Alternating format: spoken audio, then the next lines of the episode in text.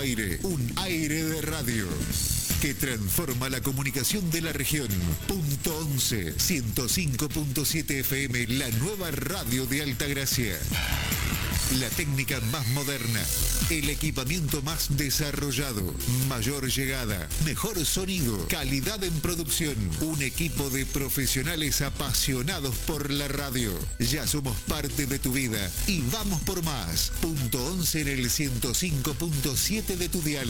Hacemos radio, hacemos historia.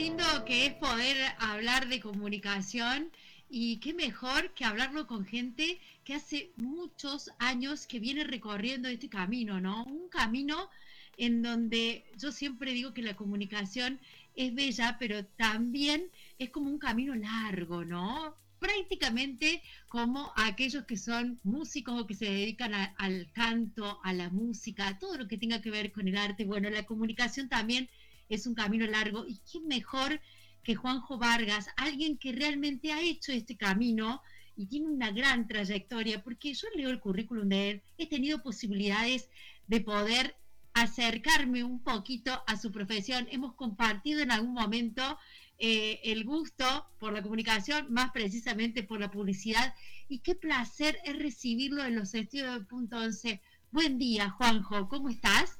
¿Qué tal? Muy buen día. Para mí es un placer estar acá en esta hermosa radio de un querido amigo. Muchas gracias por recibirme en tu programa. No, gracias a vos, gracias por, por, por haber aceptado esta invitación. Lo primero que, que te tengo que preguntar, Juanjo, es ¿qué te pareció la casa? ¿Qué te pareció Punto 11? Bueno, me encanta. La verdad que se respira radio. Eh, Imagínate que eh, de- desde que nací eh, hemos vivido dentro de una radio, entonces venir a una radio es como venir a un templo, el templo de la comunicación, de la palabra. Para nosotros la palabra es algo muy importante, la cual veneramos, y venir a un lugar donde la palabra es importante, para nosotros, o en lo personal, eh, me emociona. Incluso apenas entré, eh, la foto donde cuando llegamos en el 2014 al Vaticano, eh, también me trae muchísimos recuerdos. Por ahí hay una foto de mi padre. La verdad que eh, me siento en mi casa en este lugar. Eh, Juanjo, le vamos a contar a los oyentes, yo ya sé, pero le vamos a contar a los oyentes, eh, estamos hablando con Juanjo Vargas, uno de los hijos de nuestro querido Ronnie Vargas. ¿Querés contarle vos quién es tu mamá y quién es tu papá, Juanjo? Bueno, vamos a comenzar contando quién es mi abuelo. Ahí está, dale. porque en realidad nosotros somos contadores de historias. Mi abuelo era un gran contador de historias, contaba historias extraordinarias. Por ejemplo, vos te contaba una historia que decía, bueno, venía en un jeep, era la tarde, y en esa tarde, bueno, se estaba haciendo la noche y venía por un río seco. En San Juan los ríos casi todos van secos. Entonces venía en el río seco y se comenzó a mover el coche y, y entonces me bajo y puedo terminar de ver, a pesar de que había poca luz, que habían dos ruedas totalmente rotas. No podía avanzar más. Saco la linterna y cuando saco la linterna ilumino así, veo dos ojos al costado del camino. Debe ser un puma, entonces saco el cuchillo y me metí para ver si era un puma. Bueno, durante toda nuestra infancia creímos que la historia del abuelo José era real este, y creíamos que era Rambo pero en realidad el abuelo José no era más que un abuelo contando historias para atraer a sus nietos y así mi padre aprendió a contar historias extraordinarias, por supuesto lo perfeccionó a través de la radio y, bueno, y todos aprendimos, yo cuento historias, mis hijos lo hacen también y realmente eso para nosotros es la razón por la que estoy acá hoy también, contando historias, acercándonos a las personas, a la gente. Creo que cada uno de nosotros tenemos una responsabilidad eh, y si vos conocés, sabés contar historias y sabés el valor que tiene la comunicación, con más razón aún. Ya me voy a meter de lleno a este libro eh, que hace poquito lo has presentado, Puentes eh, de la Mente, pero antes de meterme esto, no me, no me quiero, quiero volver a hablar de esto, ¿no? Porque yo también soy partidaria, Juanjo, de que las raíces son esenciales, ¿no? Para esto, para, para contar historias, para proyectarnos en nuestra vida personal y, ¿por qué no también decir en nuestra vida profesional? Hablaste del abuelo José, un abuelo que ha marcado tu infancia y que lo has incluso llevado hasta el día de hoy con vos cerquita en tu corazón. Pero hablemos de Ronnie. ¿Qué es Ronnie Vargas, tu papá, para vos? Bueno, en el caso, el papá es inspiración, es un, para mí es un emblema, es un hombre de tanta trayectoria que hoy, con una avanzada edad, puede seguir al aire, eh, dándose el gusto de comunicarse con su audiencia. Em, y yo creo que este es el mérito del bien hacer. Es un hombre que hace bien cuando él habla al aire. Yo tengo una anécdota con mi viejo que me parece preciosa. Yo no he tenido muchas posibilidades de trabajar con él, eh, pero sí trabajé en dos oportunidades. Cuando él hacía un programa de televisión que se llamaba eh, Ronnie a la medianoche, y luego en su programa vespertino, en algún momento que se quedó sin productor. Bueno, en ese momento, mi padre un hombre muy exigente del aire, eh, nosotros teníamos prohibido entrar al estudio si había una luz roja, ¿no? Esa era la época de la radio eh, escuela, ¿no? Y yo lo sabía porque había vivido de pequeño ahí. Bueno, pero un día llega un cable, un cable muy importante, que era una muy mala noticia, ¿no? Le llamamos cable a una teletipo que da una noticia. Digo esto por la duda para, para el que escucha. Un cable sería muy raro que llegue un cable. Bueno, llegó una noticia, ¿no? Entonces yo como productor, jovencito, corto la noticia y veo que es una noticia de economía grave. Algo de lo que estamos acostumbrados, pero era grave. Entonces era la única oportunidad que yo tenía de entrar al estudio con luz roja. Así que apunté al estudio, abrí la puerta, mi padre me mira, la cara no era de buenos amigos, pero le pongo la noticia, el cable en la mesa. Entonces mi padre cuando lo mira, pide música, la música sube, me mira y me dice, llama al hombre que sabe de economía, al ministro de, Economía de la provincia y al de la nación. Entonces él no da la noticia. Era una noticia para darle en el acto. Cualquiera sale corriendo y dar una muy mala noticia al aire. Pero él no quiere dar la mala noticia. Busca información y escucho que le dice a todas estas personas que se acercan, ¿qué le digo a una mamá a una señora que nada puede hacer si yo le digo esta noticia? ¿Cómo la calmo? Mi padre ah. estaba muy preocupado por no darle una muy mala noticia y alterar el bienestar de una familia. Eso es ser buen comunicador.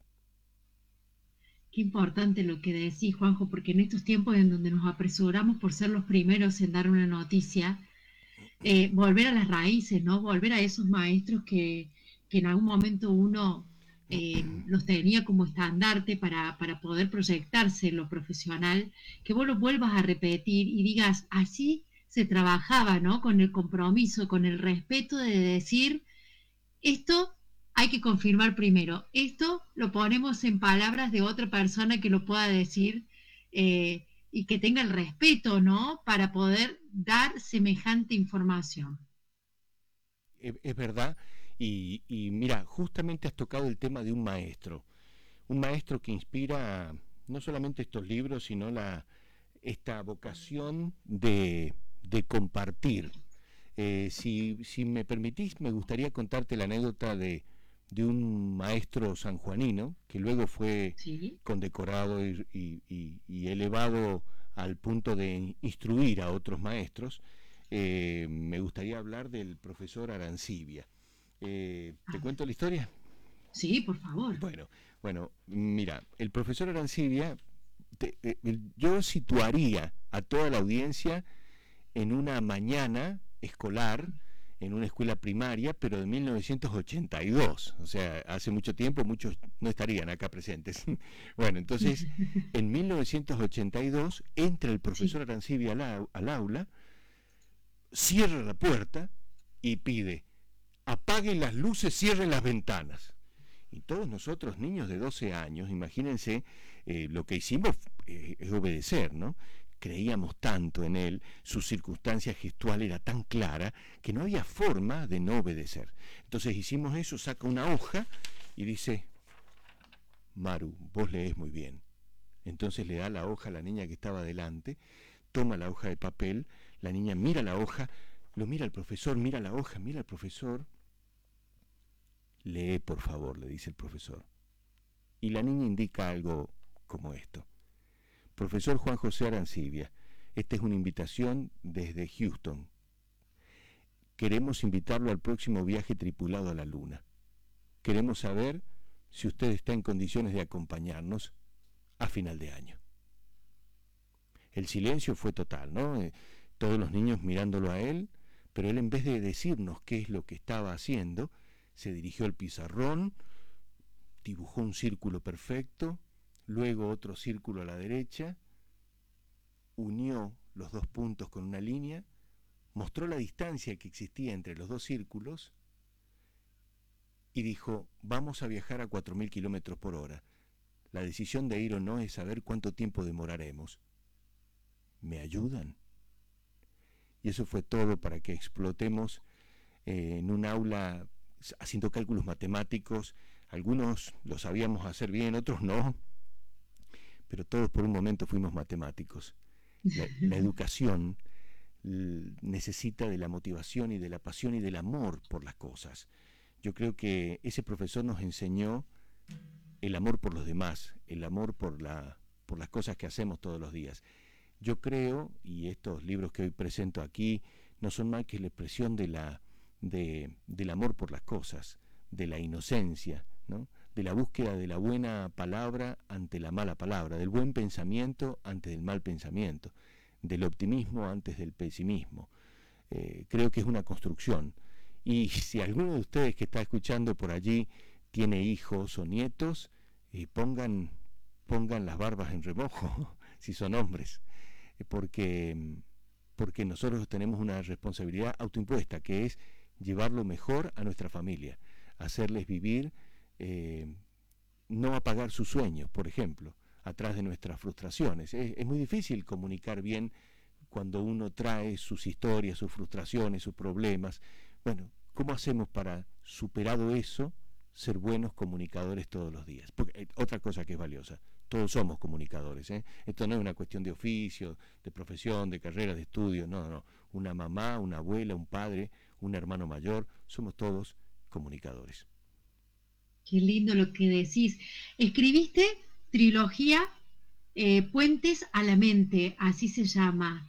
Eh, la idea es que todos podemos, bueno, un poco lo decís recién y lo estabas diciendo, que todos podemos construir puentes a la mente. ¿Esto es así, Juanjo? ¿Todos podemos en menor o mayor magnitud?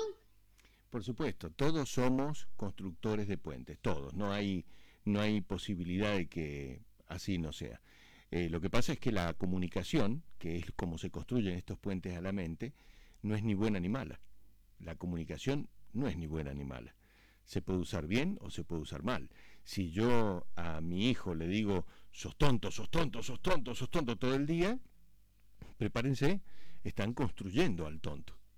En cambio, si yo a mi hijo le digo, qué bonito el dibujo que tenés, a pesar de que el ojo es gigante, los colores no son los adecuados, pero se lo digo una y otra vez, en algún momento va a comenzar a dibujar bien.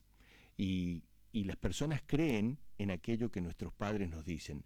No debemos olvidarnos de decir las cosas buenas a nuestros hijos porque quizás solo eso es lo que están esperando.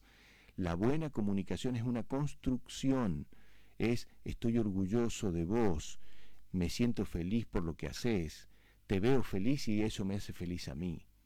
Hay algunos padres compiten con sus hijos, algunas madres compiten con sus hijas, y eso es un grave error porque que ellas o que ellos logren sus triunfos personales es justamente el mérito más elevado de una mamá o de un papá. Que logren cosas extraordinarias es que hiciste las cosas bien. Qué lindo lo que decís y qué tan valioso es lo que estamos diciendo hoy a la mañana, acá para todos los que están sintonizando recién la 105.7. Estamos hablando con uno de los grandes comunicadores que tiene Córdoba, Juanjo Vargas, que ha escrito un libro reciente, Puentes a la Mente, esta eh, trilogía que vos podés ser parte y vos podés consultarla diariamente porque palabras pueden cambiar tu día. Así lo dice Juanjo y así también creemos todos, Juanjo, y por eso es tan valioso eh, remarcar esto, ¿no? La buena comunicación se construye. Y Maru, te, cuento una cosa, perdóname, te, no, no, te intervine antes, disculpa, pero ¿sabes qué? Eh, el, libro este eh, tenía como propósito más importante reunir 365 editoriales. Esto se escribe solo los días lunes a las 5 de la mañana. O sea, la, la, trilogía llevó más de 7 años escribirse, pero ¿Por qué se escribe a las 5 de la mañana de un lunes? Porque acompañan el día de una persona que tiene que ir a su actividad. Entonces, si vos escribís a las 5 de la mañana con la misma premura o, con la misma entusiasmo o, miedos o incertidumbre que cualquier persona que va a salir a trabajar, te pones en sus zapatos un minuto y tratás de escribir algo que le sea de utilidad. Así se fue escribiendo día a día, lunes a lunes. Por eso demoró tanto esto. Pero, ¿qué pasa? ¿Cuánto tiempo demoró, Mira, son, son un poco más de siete años. En total son siete años y unos cuatro meses, creo, una cosa así, que, que es la cuenta que permite sacarse eh, en todos los lunes de los 365 mensajes. Eh, entonces, claro, cuando hoy nos reunimos con todos los 365 mensajes, que son los mejores de aquellos que se escribieron, porque hay más, por supuesto, em, bueno, conmueve un poco porque yo propongo una lectura al azar de esta editorial, de estos editoriales. ¿Por qué? Porque intentan acompañarte. Y, y por ahí, cuando uno abre al azar un tema, eh, te sorprende, porque es un tema exactamente para vos. Mira, antes de venirme para acá, fui a la sala de capacitación de nuestra empresa. Yo tengo empresas de comunicación, de software, de telecomunicaciones, y, allí había una capacitación. Entonces me quedé con ellos y justo les presentaba el tomo 2 que acaba de salir, porque la trilogía se está imprimiendo, ahora viene el tomo 3, etcétera. Entonces, una de las chicas, yo estaba contándole una historia, pero es que es una cosa increíble le estaba contando la historia de un señor que se llamaba eh, Raúl Oviedo, eh, que hoy tiene un negocio que se llama Dandy Smoking, y cuando le digo, mira, está acá, cuando abro el libro, abro y decía trajes a medida, la historia de don Raúl Oviedo. Acá hay vivencias, experiencias, situaciones que son útiles para alguien, no importan los nombres de los personajes que aparecen, porque son tus historias ahora cuando ya tu libro, cuando es tu libro, ¿no? Pero la historia de trajes a medida es porque cuando yo era más joven, em, soy muy joven, pero bueno. no, no vamos, no vamos a delatar esas cosas porque uno se tiene que sentir joven siempre. sí, sí. No, no, no. Bueno, cuando hace mucho tiempo atrás, eh, don, don, Raúl Oviedo era cliente de nuestra empresa de comunicación. Entonces me dice, mira, pibe, yo te voy a pedir una cosa. Hagamos convenios todos, pero yo te pago con trajes. Y yo le dije que sí, porque yo usaba trajes. Entonces, pero ¿qué pasaba? Los trajes eran a medida. Cuando empecé a ir a verlo, porque ya como cliente, me, me daba cuenta que todas las personas que llegaban, don Raúl las miraba y le sacaba la talla, le hacía las medidas y los sacos eran perfectos.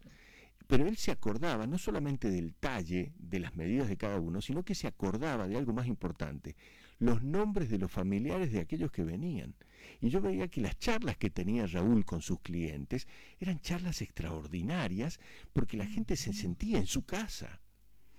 El tiempo pasó, don Raúl lamentablemente falleció, y sus hijos siguieron con una tienda que se llama Dandy Smoking, muy importante, que está en Córdoba. Ahora alquilan ellos, ya no confeccionan, ya no hay un maestro que te haga los trajes, y ellos ya no saben los nombres de sus clientes. Esto tiene que ver con la nueva comunicación, la segmentación, el uso de la tecnología. No existe más la comunicación sin tecnología aplicada. Hoy hay sistemas que ayudan, sería como don Raúl Oviedo Digital, que te ayudan. Bueno, esa es una de las editoriales que acercan a las personas ideas de cómo mejorar su comunicación, no solamente en lo personal, no solamente en la familia, sino también en cuestiones comerciales, negocios, etcétera. Juanjo, ¿para quién está dirigido esta, estos libros, estos tomos, estas historias? Para todo el mundo. El libro eh, he tratado de que sea, eh, tiene mucho sentido de humanidad. Eh, creo que tenemos que prepararnos mejor como humanidad, como, como, como parte de una comunidad que viene en un cambio permanente. Pero si lo toma un niño y si encima es al azar, no me cabe duda que va a encontrar algo que le ayude. Si lo toma una mamá, un papá, va a pasar lo mismo. Si lo toma una persona que está trabajando, le va a pasar lo mismo. Porque eh, todos tienen un final humano. No hay una sola editorial que no trate de pensar en quien lo está leyendo. Entonces finalmente nos encontramos con aquel que lee y nos encontramos con algunas cosas que son interesantes. Em, las editoriales son de temas de la vida cotidiana y comunicación. La comunicación es uno de los, de los que apoyan, pero a mí me gusta mucho investigar, me gusta mucho eh, divulgar cosas de ciencia y al mismo tiempo eh, soy un gran lector de historias, ahora estoy haciendo una diplomatura al respecto, pero eh, y también hace poco me diplomé en transformación digital en el MIT, el MIT es, el Massachusetts Institute of Technology, o sea, es el, epicentro de la tecnología del mundo, eh, sobre todo por este temor gigante que hay sobre la inteligencia artificial. Nosotros hacemos transformación digital en nuestras organizaciones, pero ahondamos en ese punto y la verdad que yo llevé agua al molino de las editoriales para ayudar a personas para que puedan seguir. O sea, eh, los libros son la expresión papel de algo que yo hago gratuitamente todos los lunes a todos los que se suscriben a las editoriales o en Spotify, en Juanjo Vargas Comunicación, audios que se pueden ir escuchando eh, y que tienen que ver con estas editoriales también, ¿no es cierto? Primero este propósito nació cuando la época del cruce por la educación en el 2013, ahí empecé a hacer las primeras editoriales, porque mm, un cliente mío me dice, Juanjo, lo que me escribiste me encantó, me podés escribir el lunes que viene. Y yo le digo, ¿por qué le tengo que escribir el lunes que viene? Le digo, ¿por qué no le tengo que escribir el lunes que viene? ¿Y por qué a él solamente? Y ahí comenzó a tratar de ayudar a personas, primero con clientes, personas cercanas, y luego con el que se sumara, ¿no? En juanjovargas.com barra eh, mensajes, las personas se pueden suscribir y reciben todos los lunes editoriales, gratuitamente, por supuesto. Porque es una forma de devolver, ¿no? eso lo, entonces lo haces diariamente. Quiero recalcar esto porque eso se escribe, se va escribiendo todas las semanas. Así es, todos los lunes. Todos los lunes. es impresionante esto y, qué bueno que hayas podido unir ambas cosas. Juanjo, te quiero preguntar por esto. Em, ¿El libro en papel va a desaparecer? ¿Vos qué pensás? Mira, vos sabés que en el comienzo, cuando cuando cayeron los periódicos de papel, que viste que, prácticamente no tienen la fuerza hegemónica que nosotros conocimos. Recuerden que yo comencé a trabajar en esto en 1988 y el papel era el eje de todo, luego la radio y finalmente la televisión. Luego la televisión tomó un sprint, la radio era porque tenía instantaneidad más que nada, ¿no? Que es importante. Bueno, eh, ¿Qué sucede? Eso ha ido cambiando, los medios han cambiado, eh, la, radio, la radiofonía también tiene que adaptarse. En este momento, mientras yo estoy hablando, me están filmando. He visto una sala que se llama Oxígeno, que tiene una sala para hacer streaming, eh, y, la verdad que, que tiene un, proyecto, este, esta emisora, como todas las emisoras que mantienen actualidad, ya están en otra sintonía, ¿no es cierto? En otra situación, eh, las redes sociales, eh, Internet y todo eso. Pero ¿qué sucede con el libro? A mí me ha llamado la atención porque el libro eh, ofrece algo extraordinario y diferente, que es pertenencia. Nosotros todas las cosas de digitales pasan a gran velocidad. Incluso hay que tener cuidado porque hay fotos hermosas que se van perdiendo entre el mar de fotografías que ahora podemos sacar. Ahora, el libro de papel es mío, me acompaña, lo llevo en la mano, acudo de, a él de una forma analógica, lo que es casi eh, una cosa vintage esta época. Eh, y, eso a mí me ha llamado la atención ahora en la Feria del Libro que presentamos, la gente cómo llevaba sus libros, no como si fuera el libro de alguien que había escrito ese libro, sino como una auténtica propiedad, una pertenencia. Y yo creo que allí está el reducto romántico, precioso, valioso y además, lo más importante, eh, cultural. Eh, mira, si yo te vendo un producto, si yo te vendo un vaso, eh, ese es un micrófono, ese micrófono tiene un costo. Vos me pagás por él y te llevas el micrófono. Ahora, la cultura, y qué es lo que traen los libros, es diferente. Yo traigo algo con lo que me voy a quedar, y si vos querés, vos también te lo puedes llevar. La cultura es generosa, abierta para todos y nos permite expandir. Yo creo que mientras más conocimiento, menos problemas en la relación humana. Mientras menos conocimiento, más problemas. Una persona ignorante, y no lo digo peyorativamente, porque ignora cosas, porque no sabe de algo, comienza eh, a ingresar en el mundo, y están escritos en estas editoriales también, de las conjeturas, de las suposiciones, eh, reductos peligrosos, porque sin infundados en nada, yo soy capaz de inventar cosas, ¿no?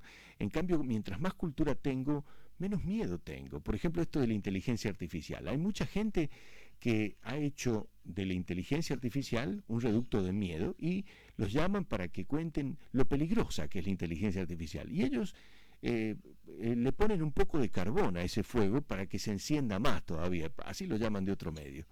Y realmente yo creo que los fantasmas de estas cosas hay que apagarlos un poco porque la gente que no sabe absolutamente nada y escucha, si no tiene información precisa, crea fantasmas que es eso como empezamos la nota con esa historia de ese hombre de radio allá por los años 90, que no quería dar una mala noticia sin antes estar bien informado. Eso me parece a mí que es la base de la buena comunicación.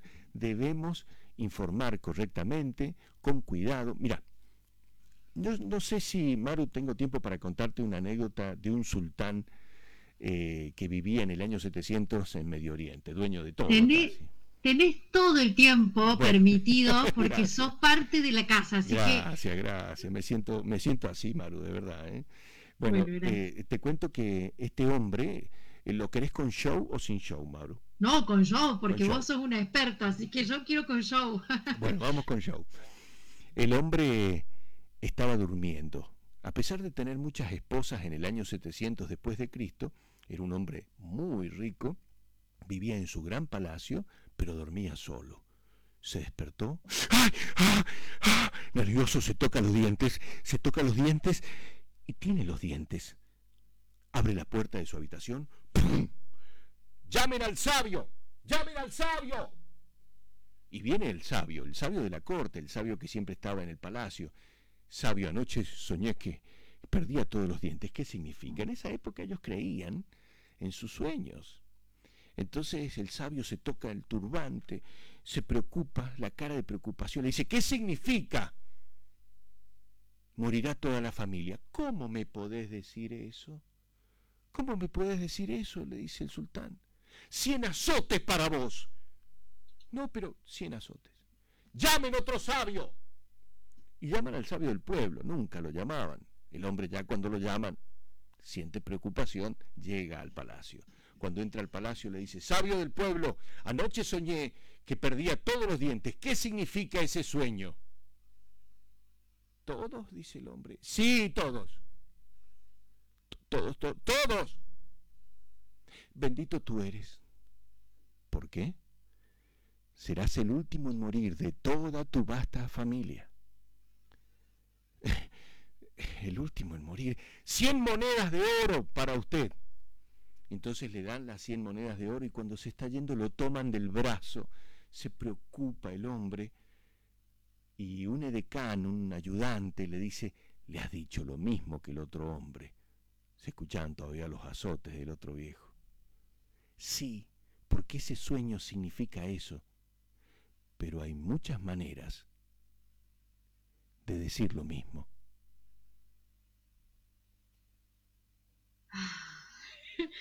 Qué cosa impresionante escucharte, Juanjo. Vos sabés que em, por privado voy a contar una intimidad total, Cristian me va, me va a dejar, me va a permitir. Le pongo, es un genio y me, y me hizo acordar, ¿sabés qué, Juanjo? Al radioteatro. En la época en que se hacía el radioteatro, en donde uno podía disfrutar, ¿no? Podía escuchar y meterse en la historia, por más de que no lo estuvieras viendo ahora estamos tan acostumbrados a, la imagen, Juanjo, que cuando, cuando uno puede disfrutar de alguien que sabe y ha desarrollado muy bien el contar historias sin ver la imagen, eh, es un placer realmente. Así que gracias, Juanjo, de verdad. Para mí ha sido un regalo. Acá te manda saludos y te manda un abrazo gigante Cristian Morechi y te agradece de que estés en nuestra radio. Por favor, Maru, eh, ¿sabés qué te cuento? Perdóname, he traído dos libros, uno se los voy a dejar a ustedes y el tomo uno, si te parece, lo vamos, el tomo uno lo dejamos acá y el tomo dos lo regalamos a la audiencia, si te parece bien y no es un inconveniente para la producción. Ahí me iba a meter porque vamos a sortear uno de estos libros, por supuesto que sí, eh, porque vos tenés que ser parte de este gran libro, escritos eh, cortos eh, para poder colaborar con cada persona desde la comunicación y temas de la vida cotidiana. Esta trilogía Puentes a la mente de Juanjo Vargas. Juanjo, sé de que tenés a mano ahí el libro, quiero que agarres uno de ellos, quiero que abras una imagen, al azar, una, una página, perdón, al azar, y que me leas algo, por favor, porque quiero... primero, te lo voy a hacer a vos, Maru. ¿Tomo uno o tomo dos? Tomo dos. Tomo dos, perfecto. Ya tengo tomo dos en mano. Perfecto. Audiencia, atención. Tomo dos en mano. Estamos listos. Ahora te voy a preguntar, atención, Maru. Ahora te voy a preguntar para que vos elijas, no lo voy a abrir yo al azar, sino va a ser una elección tuya puedo tener desde la página 06 hasta la 236. Elegí una página y te leo la editorial que te toque. Ah, 11. 11, muy bien. Muy bien, entonces... liberándote. Se llama Liberándote. Voy a buscarlo ahora. Esperame un cachito. Ahora estoy. Estoy buscando la 11. Estoy llegando ahí. Y esto lo elegiste vos, Maru. Esto podemos hacer con la audiencia si vos querés, con algunos, si, tienen ganas. Sí, le vamos a pedir a los oyentes, mientras vos buscás, Juanjo, que nos escriban al 3547 561849 Juanjo Vargas te va a leer esto que es tan maravilloso. Vos tenés que elegir, tomo uno, tomo dos y el número de página. Sí, Un oyente y lo hacemos. Al 222, una cosa 230 por ahí que son los dos tomos, tienen eso. Bueno, lo que te ha tocado a vos dice liberándote. A veces pensamos que los líderes son aquellos que están conduciendo los destinos de una organización, un equipo, un equipo deportivo, un gobierno, una empresa o cualquier grupo de personas.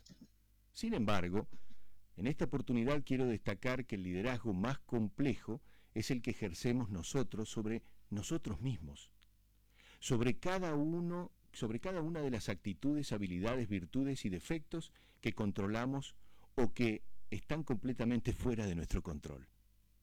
Equilibrio. Poder controlar la mente, el cuerpo y el espíritu es algo elevado para cualquier persona en cualquier circunstancia. Todo aquello que logre equilibrio puede tener eficacia para sostener su forma y prevalecer a pesar del contexto. Y si ese equilibrio es el de una persona, está demostrada eficiencia y aplomo, lo, lo cual le otorgará tranquilidad y coherencia para comunicarse con los demás, tomar decisiones o analizar diferentes circunstancias.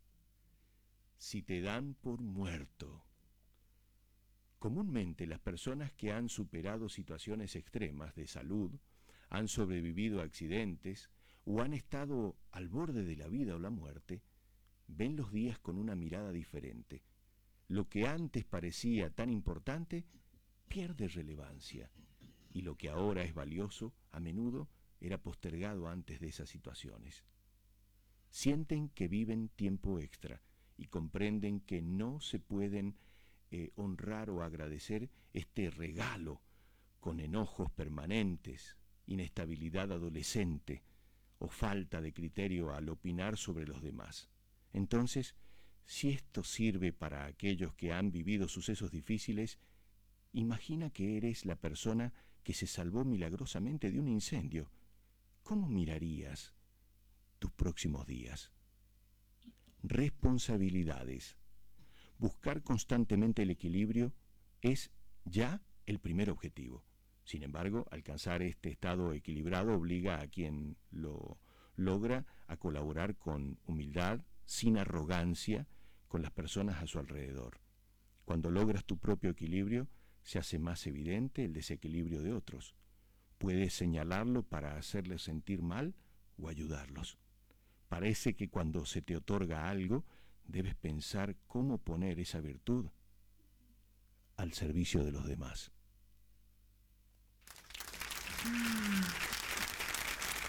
Y eso lo elegí yo, Juanjo. Eso es tuyo, lo elegiste vos. Lo elegí yo, o sea que todos, a todos los que nos están escuchando, le puede pasar esto. Tengo mensaje, Juanjo, tengo mensaje. Quédate ahí, no te vayas, te pido un tiempito más. no sé si estás con tiempo o no. Sí, estoy con tiempo. He venido para verlos a ustedes. Yo te, ah, menos mal, porque yo te digo, me gustaría quedarme toda la mañana, pero tengo mensaje, Emi Vélez ya me va a decir ahí, ha escrito oyentes que quieren que les lea el número elegido. A ver, Emi, ¿quién nos escribió? Nos escribió María Fernanda Civitelli ah, y eligió el tomo 1 y la página 222. Ah, mira, el último. Muy bien. María Fernanda le mando un saludo grande en el cruce por la educación 2021. La encontramos en Carlos Paz. Bueno, ella ha elegido el último mensaje del tomo 1, que se llama Hacedores de Caminos. Bueno, Maru, cuando quieras leo. Cuando vos quieras, yo después tengo miles de preguntas, pero esto es apasionante, que te digo, es como, dime. Leo y vamos a las preguntas, si te parece. Por supuesto. Hacedores de caminos. Los caminos son un símbolo de la civilización, un espacio que une un punto con otro, una casa con otra, un pueblo con otro. La, humildad, la humanidad perdón, construyó caminos para el intercambio cultural, comercial, educativo y desarrollo en general. Los hacedores de caminos entonces son quienes promueven el crecimiento social. En el pasado, conocer los senderos de un lugar a otro era fundamental en muchos sentidos. Caminos en la historia. Entre los infinitos caminos claves para las personas destacamos los caminos a la vera del río Nilo, las rutas desde Europa hacia Oriente, los caminos de Roma o el camino del Inca.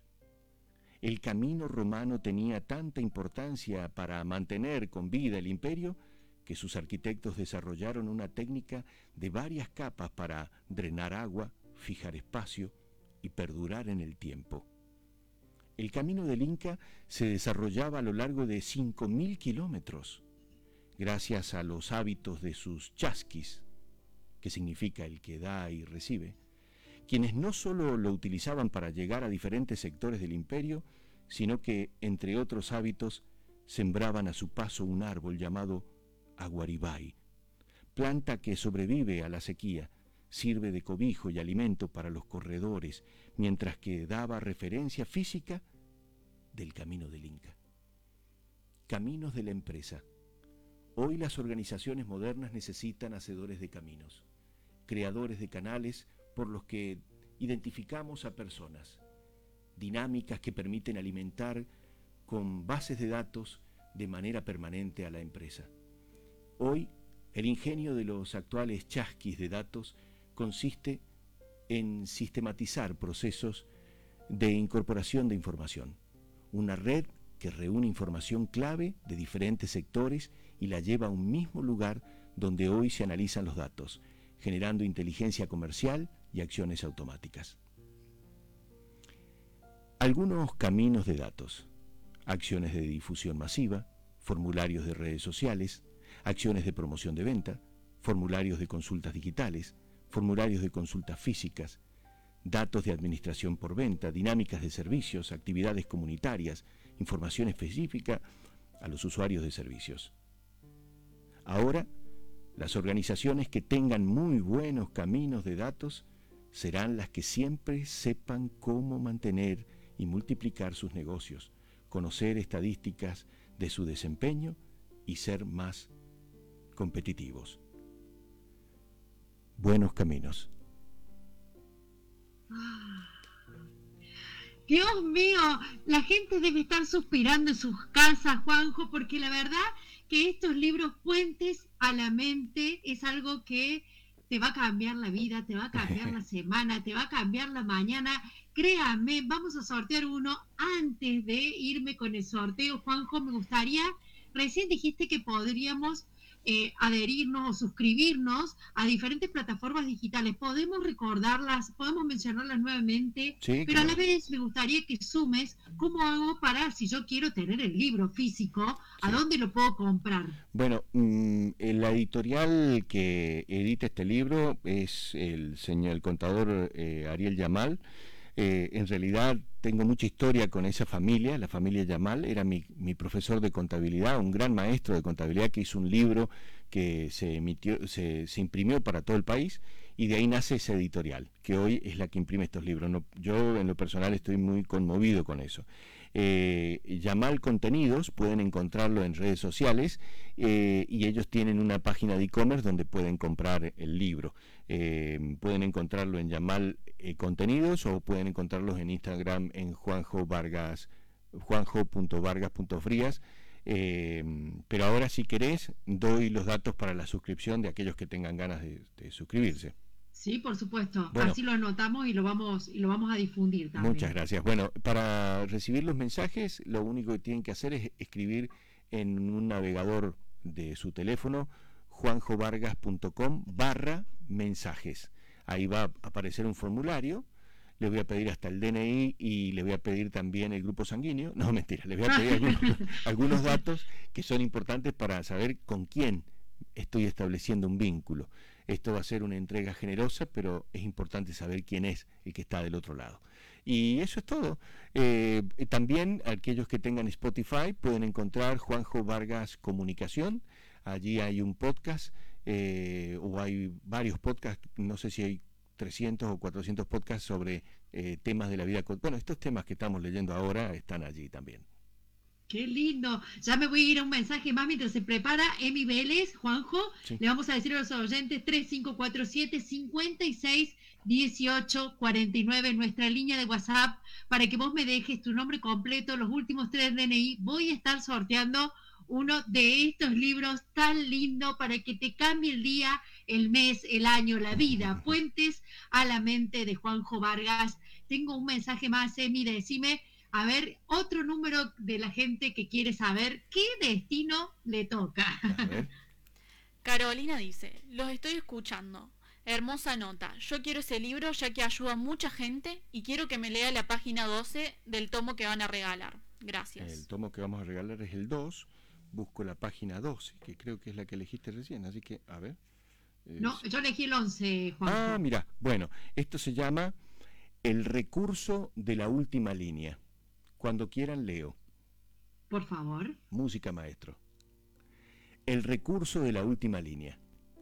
Hay personas que invierten años en la planificación de sus proyectos comerciales, mientras que otros venden sus bienes o posponen adquisiciones personales con el fin de dar vida a sus sueños y convertirlos en algo palpable. Y así inician la mayoría de los emprendedores, tanto grandes como pequeños, mujeres y hombres, que se arriesgan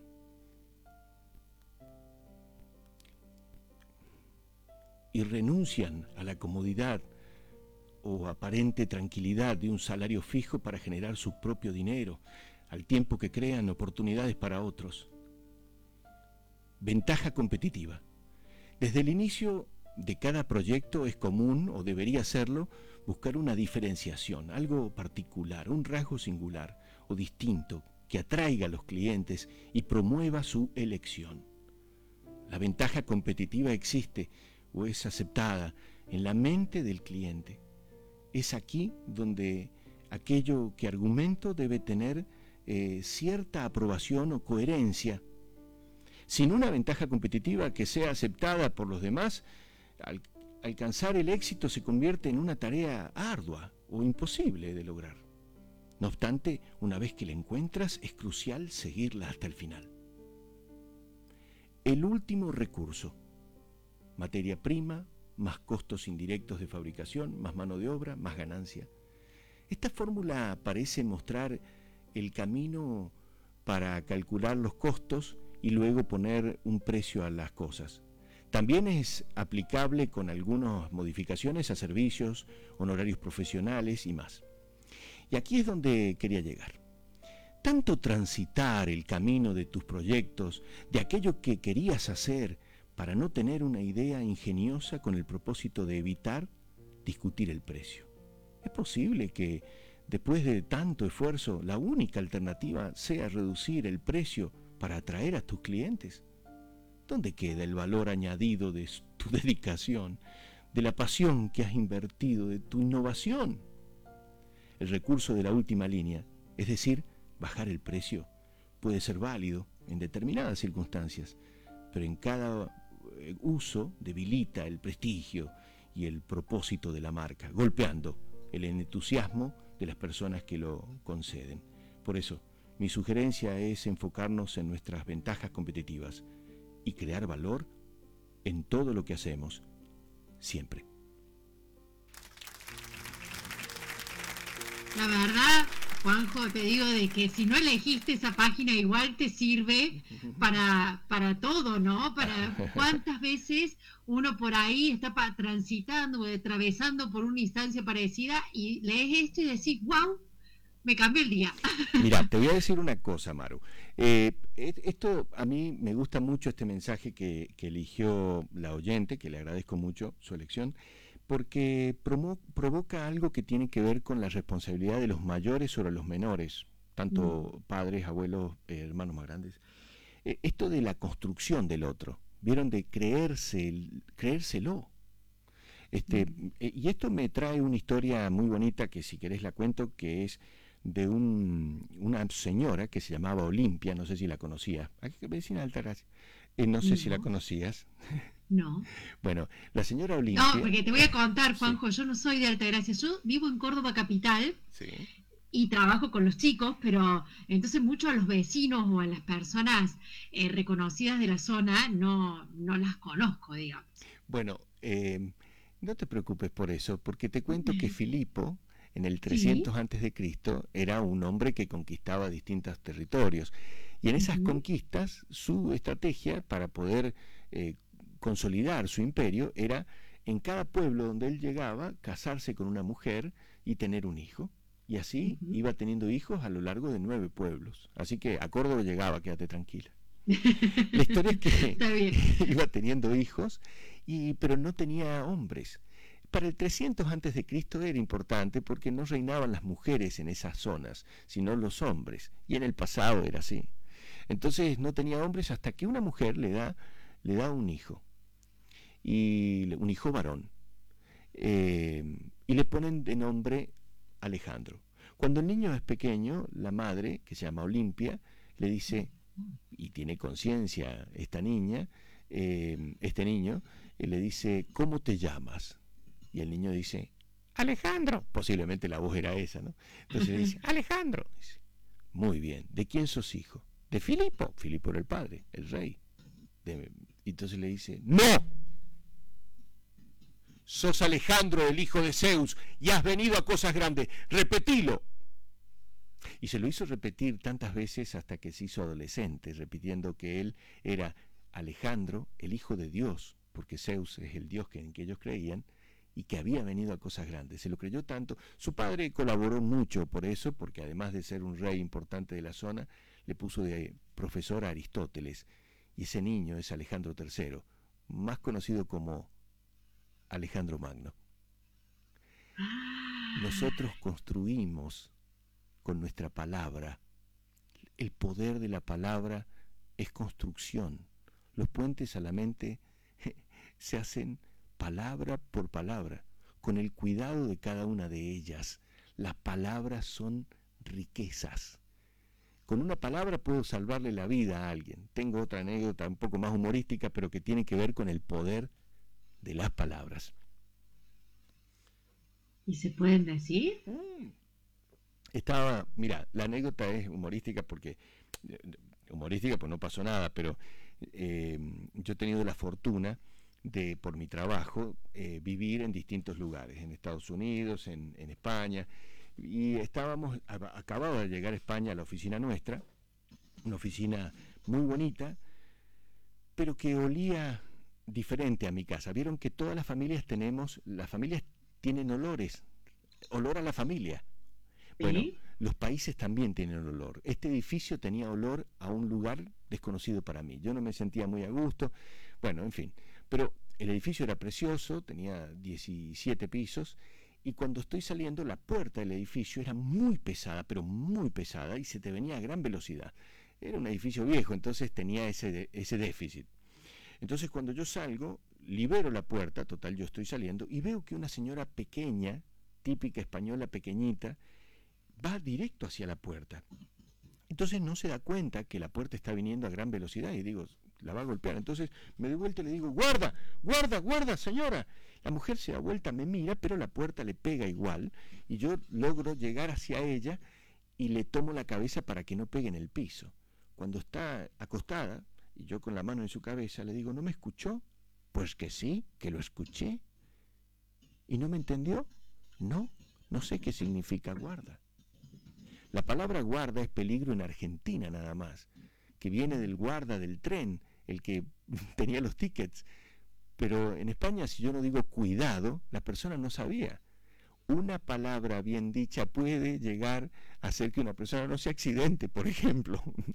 Entonces, las palabras son valiosas y hay que saber utilizarlas.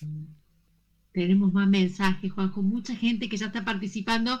Vamos a sortear uno de estos libros, el tomo 2 de Puentes a la Mente, al 3547 56 18 49. Emi, decime todos los mensajes y leemos uno más, Juanjo. Uno más de los oyentes que nos han pedido. Mientras aguardamos que Emi se prepare, Juanjo, ¿cuál, cuál ha sido el que que a vos más te ha gustado, te ha llegado ahí al corazón? Bueno, el que me ha gustado mucho fue el último, que era eh, eh, el último, porque el, último.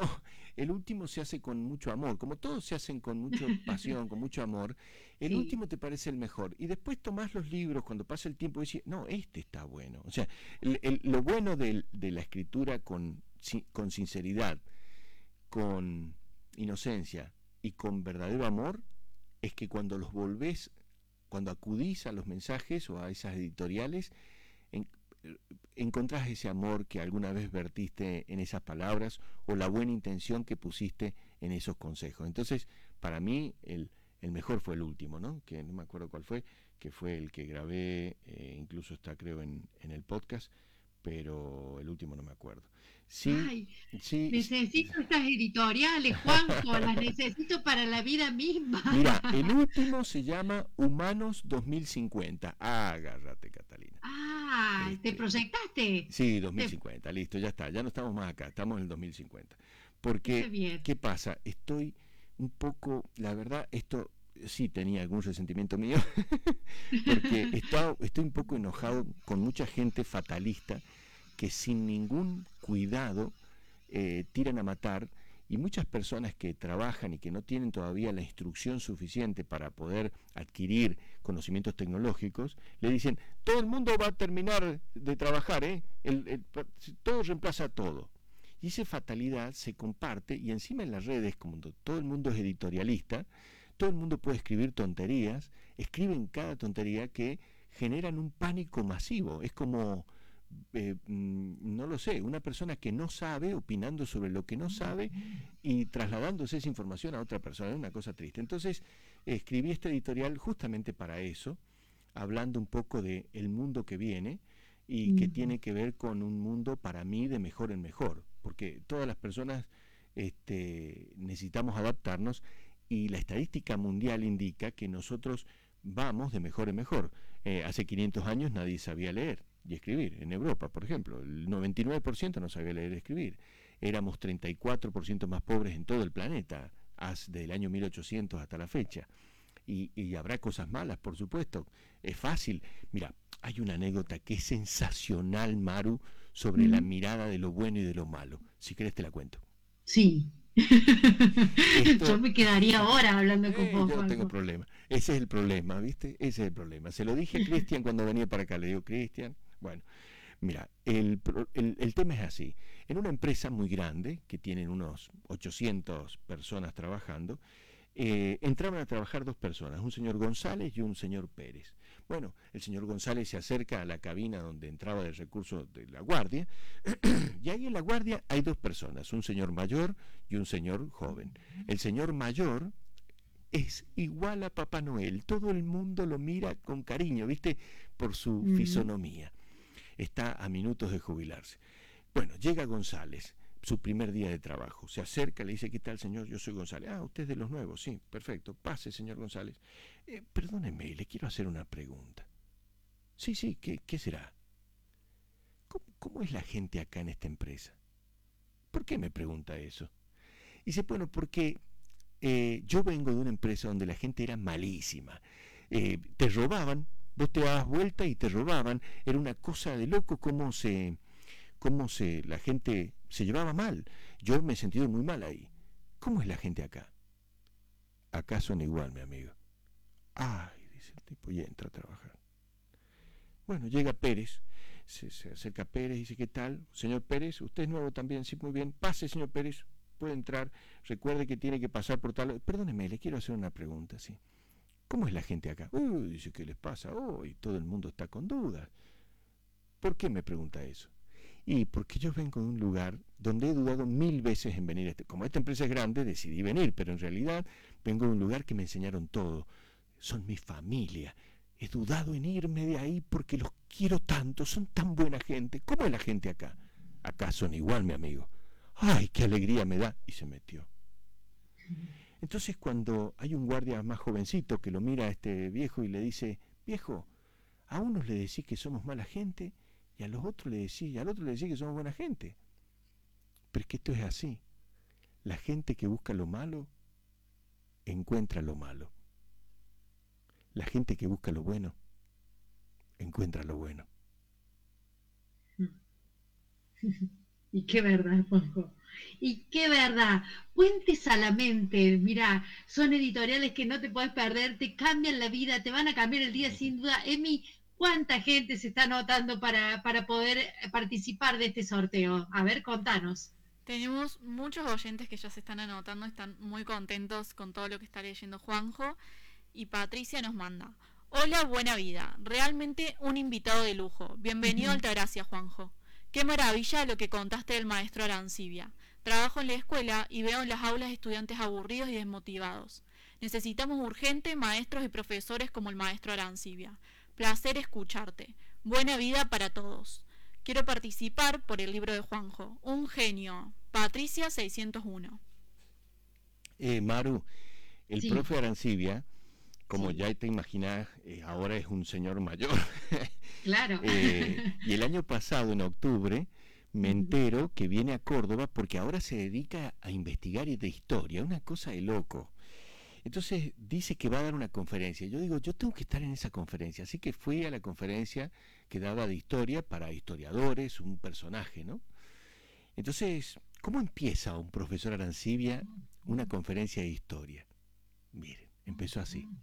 El tipo dice, bueno, él no, no, maneja bien el tema de los micrófonos, ¿no? Se apoya el micrófono medio mal, ¿viste? Pero, la casa, sí, bueno, porque es profesor así, no es un locutor.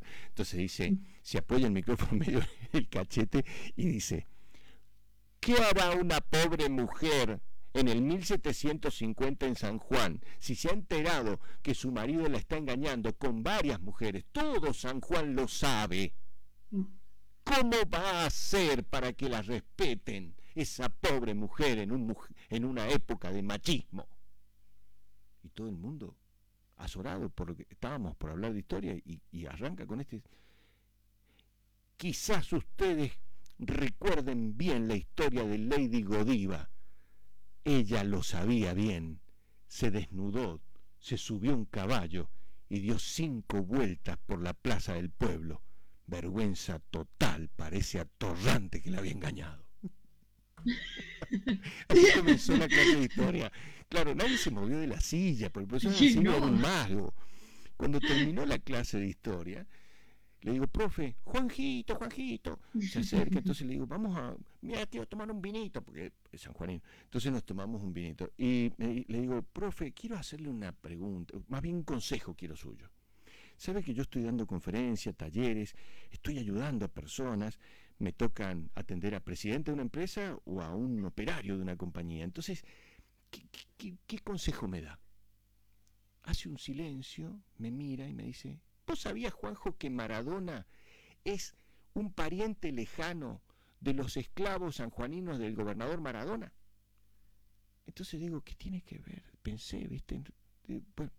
Ah, no sabía, profesor. Y seguimos hablando de eso. Y, pero, y no hablamos más nada, porque claro, ¿qué pasó? Yo digo, bueno, ya está, medio se olvida de las cosas, no me quiere contestar, qué sé yo. Bueno, entonces me dice, Juanjito, estoy cansado, lo llevo yo en el coche al hotel. No, no, me voy a caminar, lo llevé en el hotel. Entonces íbamos hablando de historia. Cuando estaciono en la puerta del hotel, espero que se baje, pero no se baje y se detiene tomando unas bolsas mirando para abajo del piso del auto. Hoy digo, ¿qué le pasó? Yo pensé que le había dado un ataque, alguna cosa así. Y el profesor Arancibia, sin mirarme, sin mirarme, mirando el piso del auto, me dijo lo siguiente. Un buen pastor nunca olvida ninguna de sus ovejas, incluso aquellas que parecen que no les va a hacer caso. Se bajó del coche y esperó volver a verlo. ¡Qué genio! ¡Qué hermoso! Juanjo, puentes a la mente, me pregunto, ¿qué es un puente? Bueno, viste que eh, un puente es lo que conecta una civilización con otra. Un puente es lo que une a, una, a un papá con un hijo.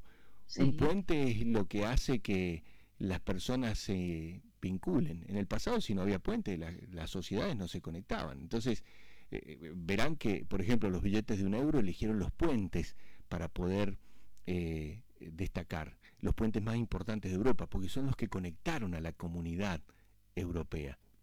Los puentes nos conectan, los puentes conectan personas, familias, sueños, individuos. Bueno, esos son los puentes para mí. Qué hermoso, qué hermoso. Bueno, saben, me están poniendo los chicos que digan que ha explotado el mensajero, ¿no? De tantos mensajes que nos llegan de la gente que está participando. Qué alegría. Vamos a sortear eh, este tomo número 2, dijimos, ¿verdad, Juanjo? Sí, sí, sí, sí, el tomo 2. Perfecto. El tomo número 2 vamos a sortear para que vos seas parte, para que vos te lleves estas editoriales, para que vos te conectes con este puente, ¿no? Juanjo, agradeciéndote enormemente que hayas venido hasta aquí. Por favor. Y para mí ha sido de verdad un placer, no sabes, debo confesar que estaba un poco nerviosa eh, y, no sabía cómo, cómo iba a arrancar, pero hablando contigo y, y entendiendo, ¿no? Que es tan importante cómo construimos de a poquito y la forma en que decimos las cosas, cómo podemos construir o destruir, ya sea una persona o algo, ¿no? Me pregunto, ¿qué fue lo más lindo que te han dicho, Juanjo, eh, eh, cuando vos eras chico y que vos ahora de grande decís, esto me ha construido, esto me ha hecho a ser grande? Mm, es buena pregunta. No tengo una sola cosa, tengo muchas, pero sí debo decir, y esto puede ser útil para otros, que mi casa siempre ha habido mucho optimismo.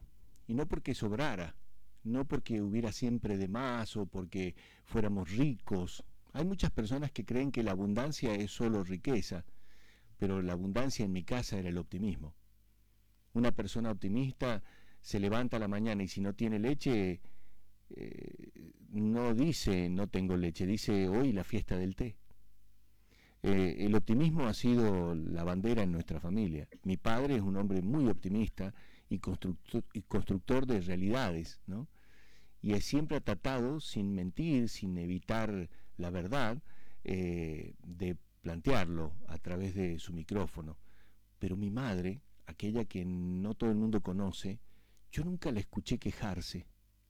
quejarse de cosas, esto que pasa, y meternos en su queja. El niño comúnmente solidario a sus padres. Si sus padres se quejan, ellos van a entender que esto está bien porque son mis padres, yo los amo. Y entonces eh, nunca nos involucró en una cosa así, sino más bien nos construyó como optimistas, positivos, mirando las cosas eh, del mejor lado. El optimista no es el que no le pasan cosas. Quizás este es el mejor mensaje para dejar. El optimista es el que construye. Optimismo se mm. escribe con la O de obrar por cambiar de construir. Y siempre cuando pasan cosas, adentro de cada cosa que pasa, hay una semilla de un beneficio superior. Siempre, cuando hay algo duro que pasa, incluso de esas fatalidades que aparecen en la vida de cada uno de nosotros, llegan para enseñarnos algo, para convertirnos. Siempre atrás de los problemas hay una semilla de algo mejor que está germinando para que seamos mejores. Aprender a verlo nos construye, y nos hace ver que la vida es maravillosa. Qué lindo, qué placer es hablar con vos, Juanjo. Déjame que, leamos más mensajes para que para leer una historia más, ¿te parece? Sí, con gusto. Un, editorial más, una editorial y, no jodemos más, diría la canción, ¿no? De la cancha. Una historia más, Emi, ¿estás por ahí? Así me, me podés leer los, los mensajes. Así es, Maru, acá estoy. Dice, participamos del sorteo. Agustina Rodríguez 886. Muy lindas todas las palabras. Algunas te nutren de conocimiento y muchas te abren los ojos ante vivencias pasadas. Gracias por hacernos parte. Ana Vidal pone, me anoto para el sorteo del libro. Que vuelva cuando esté Cristian también. Sí, tal cual, que vuelva, que vuelva. Susi Villarreal. Me encantó el relato de Juanjo Vargas. Me gusta la lectura. Quiero participar. Elijo tomo 2, página 24. Me reencanta esta entrevista. Bueno, entonces vamos al tomo 2, página 24. Vamos al tomo 2, página 24. Bueno, vamos. Es del libro que estamos por sortear, así que vos podés ser parte, Juanjo. Mientras tanto, déjame que recuerde el WhatsApp, el 3547 56 18 49 para participar de este gran sorteo que vamos a hacer junto a Juanjo Vargas. Ahora sí, vamos. Curva de aprendizaje. Todo tipo de aprendizaje conlleva varias exigencias. Una firme voluntad de aprender, dedicación real, tiempo y, si queremos fijarlo a todo lo aprendido, una práctica continua. Muchas personas entienden que aprender algo es sencillo, rápido y que solo trae consigo la dinámica veloz de un video de redes sociales. Sin embargo, todos sabemos que aprender nos brindará enseñanzas, quizás para siempre, pero al precio de un verdadero compromiso con aquello que estamos por aprender. Ascenso. Al comienzo, la curva del aprendizaje ofrece un poderoso y esforzado ascenso, similar a subir una loma de una montaña. Debemos concentrarnos, respirar bien y poner cierto empeño en el propósito. Pero claro, subir también implica transpirar y agitarse, lo que posiblemente desanime a quienes estén más frágiles de voluntad. Todo lo nuevo tiene un lado bueno y un lado incómodo. Lo bueno es aquello que sabemos que podemos dominar con lo que aprendemos. Lo incómodo será el esfuerzo que debemos hacer para entender y probar todo aquello en estudio. Meseta. Durante el aprendizaje, en un momento nos damos cuenta que ya sabemos, que ya logramos descubrir la lógica, la física o la razón de aquello aprendido. Es un momento que anima, ya que perdemos el vértigo de lo de todo aquello que antes no conocíamos. Confirmamos propósitos y practicamos para naturalizar aquello que nos ofreció resistencia, miedo o preocupación tiempo atrás. La meseta en el aprendizaje nos permite ver que estamos comenzando a dominar aquello que nos inspiró o requirió de toda nuestra energía inicial. Descenso. En cualquier proceso de aprendizaje eh, esta tercera fase muestra que aquello que sabemos, creamos o aprendimos, ahora lo podemos hacer muy bien. Es un momento de bienestar, de gran confianza en uno mismo, confirmación que lo hemos logrado y hemos progresado. Lo propuesto en un inicio ahora es un hecho, una realidad, algo incomprobable, tanto por nosotros mismos como por los demás. Conocer la dinámica de la curva del aprendizaje nos brinda la tranquilidad de que todo aprendizaje es un cambio positivo y nos hace tomar conciencia del gran valor de aquellos que en cualquier ámbito han decidido enseñarnos.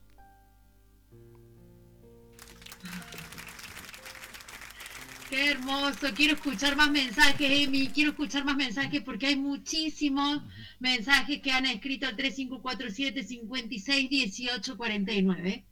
Buen día, participo por el sorteo del libro. Teresa 583. María Bardelli dice, Buen día Maru, qué placer escuchar al señor Juanjo Vargas. Participo del sorteo del libro Puentes a la Mente. Gracias, María. Bueno, eh, eh, sí, sí, a vos te parece bien, me gustaría dejar algunos consejos, ya que me han permitido y, me han, y nos han seguido hasta acá. Em, y es dos cosas que me parecen valiosas, Maru. Una, eh, estar atento siempre a los detalles. Es una anécdota chistosa, pero, pero hay que estar atento a los detalles. Eh, no pasar por alto las cosas. Hoy en día el teléfono móvil tiene un pequeño, una gran virtud. El teléfono móvil nos conecta con el mundo y es genial. Pero tiene algún problema que nos quita la atención aquello cotidiano, aquello que tenemos que ver, vivir. Entonces por ahí pasan cosas alrededor nuestro y no nos enteramos porque, porque estamos pendientes del móvil. ¿no? Entonces yo digo, siempre hay que estar atento a los detalles. Y la anécdota es chistosa, este, no es tan ejemplar, pero si me permitís la cuento.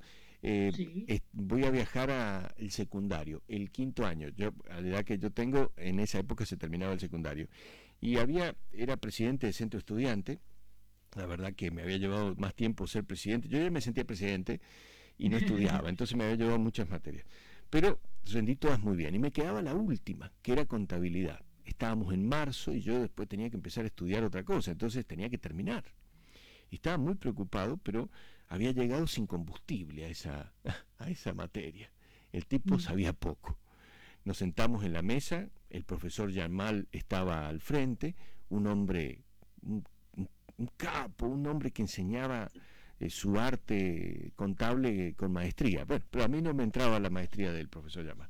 La cuestión es que estaban todos haciendo la prueba y yo miraba la hoja y tenía un problema, porque no entendía nada.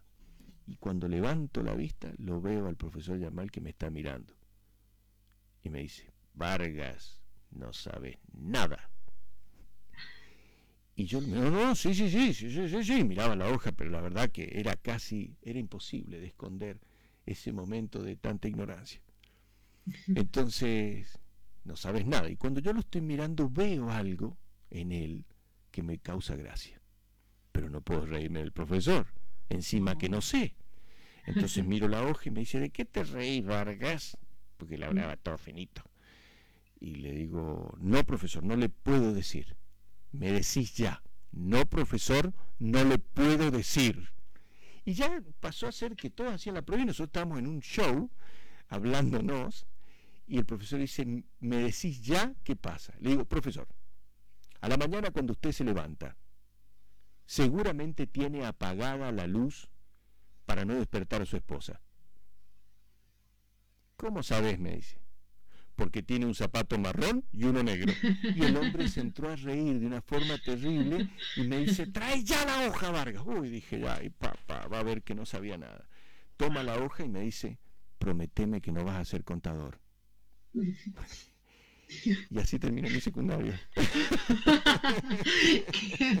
qué, genio. Y los detalles, es cierto lo que voy a decir, los detalles. ¿Y qué otro consejo más bueno, puedes dar? Mira, em, recién quería eh, el secreto del éxito. ¿Te interesa conocerlo? Con esto nos sí, con esto nos vamos. El secreto del éxito. Eh, eh, la verdad, me ha costado mucho aprender esto, ¿no? muchos fracasos, ¿no? Porque nosotros decimos que hay tres tipos de aprendizaje.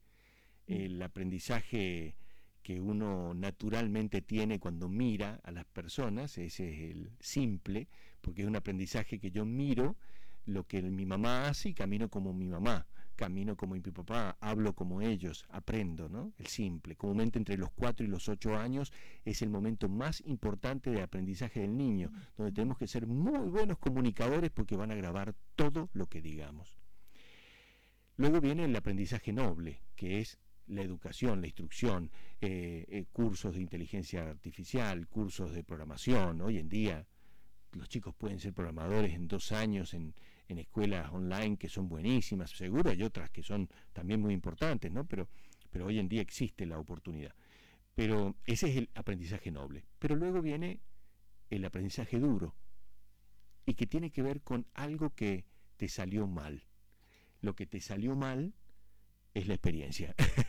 es porque cuando yo puse los dedos en una puerta y la puerta se cerró, nunca más hago eso. Bueno, duele, la experiencia duele. Entonces, si no te ha ido mal alguna vez, yo no podría estar acá sentado. Si yo no hubiera sido un mal padre, no podría aconsejar de lo que no hay que hacer. Si a mí no me hubiera ido mal en los negocios en alguna vez, yo no podría decir qué es lo que habría que hacer para que no te vaya mal. Eh, ¿Por qué? Porque esa experiencia es lo que nos forja. Y si la entendemos así, podemos empezar a, generar métodos. Yo, he escrito algunos métodos al respecto. Pero voy con el secreto del éxito. Atención a todos los que estén escuchando. A ver, ¿cuál es el secreto? ¿Existe el éxito o no? Pero claro que sí. Vamos, a ver entonces. El secreto. el secreto del éxito es, es simple, ¿eh? preste atención porque pasa rápido. Si alguien te dice 15, vos haces 21. Si alguien te dice a la esquina, vos haces dos cuadras más. El secreto del éxito es siempre ir más allá. Ah, claro. Un poquito más, un poquito más. Tenés razón, es un, es un gran consejo ese. ¿Quién no quiere estar con una persona que va a entregar más de lo que le piden? ¿Quién no quiere sentarse con un amigo que va a estar más tiempo de lo que le pedís? Un compañero de trabajo que entrega la camiseta en cada jugada. Te jugás por esa gente. El secreto del éxito es ser útiles para los demás. Reconocimiento y amor. Reconocimiento y amor. Antes que te vayas, Juanjo, leemos los últimos mensajes y hacemos el sorteo juntos. ¿Te parece, Juanjo? Con todo gusto vamos entonces, Emi, leamos los mensajes que nos quedan. Así es, Maru. María Fernanda Civitelli dice, estaría horas escuchando a este señor contador de historias. Gracias, Juanjo, por tu tiempo. Dios te bendiga siempre. Ale Rojo. Hola Maru, ¿a estos libros le puede leer mi nieta? Tiene 14 años, a ella le encanta leer tiene una hermosa biblioteca, solo con sus poquitos años. Si es así, participo. Soy Ale 266. Sí, Ale, puede leerlos. Otro mensaje más. Hola genios, díganle a Cristian que se tome su tiempo para recuperarse. Saludos. Pía 182. Qué hermoso, tantos mensajes que nos han llegado, Juanjo. ¿Qué te parece si le damos el libro a, Ale, que nos escribió para su nieta, que tiene tan solo 14 años y dice que tiene una amplia biblioteca para, para que pueda disfrutar de estas editoriales tuyas. ¿Te parece? Con todo gusto. Ya tenemos el libro en la mano y de acá, cuando lo busque, va a estar en esa biblioteca. Y de acá para disfrutar, Ale 266 es la ganadora, entonces para que se lo entregue a su nieta, Puentes a la mente Juanjo, ¿qué decirte? Para mí es un enorme placer. A mí me encantaría que como cierre nos puedas dejar eh, algún mensaje para, para, esta radio que hace poco, eh, o tiene poquitos años de vida, y, siempre estamos ¿no? aprendiendo de, los maestros, de aquellos que, que quizás han ha pasado, como dije al principio de esta nota, ya por una amplia trayectoria en la comunicación. Queremos que nos dejes algún mensaje para con, con todo gusto, Maru. Eh, te dejo una historia de niños, eh, de niño. Eh, muchas veces en los proyectos, como este hermoso proyecto que han puesto de pie ustedes aquí en Altagracia, que es un orgullo para Altagracia y seguramente un orgullo para la provincia y se proyecta al país. cuando yo tenía cuatro años, mi abuelo me enseñó, me enseñó a andar a caballo. Y entonces andábamos juntos a caballo. En un momento determinado, yo ya más grande, debo haber tenido siete, no más de ocho años, llegamos a un sector donde yo veo que mi abuelo, que venía en un caballo mucho más grande que el mío, empieza a tomar carrera, no me dice nada, y claro, había un canal que viene con agua de deshielo. Comúnmente el canal es grande y, caudaloso porque era verano, entonces está bajando el agua del deshielo para los cultivos, para los parrales, las viñas. Entonces él toma carrera y salta el canal. Y yo no salto, porque no sabía saltar. Entonces cuando él llega del otro lado, se da vuelta y me dice, ¿eh? ¿Qué pasa? El abuelo contaba historias bárbaras, pero era de otra época, ¿no? Entonces, ¿qué pasa? Y lo miro y le digo, no sé saltar. Entonces me dijo,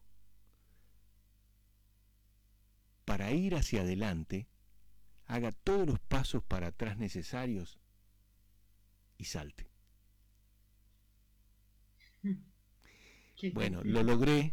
Finalmente no me puedo olvidar la imagen esa viajando por arriba del río, del perdón, del canal de hielo, mirando cómo flotaba mi cuerpo arriba del caballo. Eh, un momento, seguramente fueron segundos, para mí fue una vida, pero creo que el mejor, la mejor enseñanza es siempre que ir hacia adelante. Y si alguna cosa no sale del todo bien, hacer unos pasos para atrás y volver hacia adelante.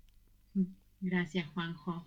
Seguramente vos, querido oyente, tanto como yo, nos hemos emocionado. Una mañana que nos ha brindado de todo, pero sin duda la emoción del cierre ha sido lo que me conservo en el alma y en el corazón. Gracias, Juanjo Vargas. Vamos a cerrar esta hermosa nota que hemos compartido con Gustavo Cerati allá por 1999, justamente y en alusión a este libro que no podés dejar de tenerlo en tu mesita de luz, esta trilogía Puentes a la mente, cerramos con Puente de Gustavo Cerati.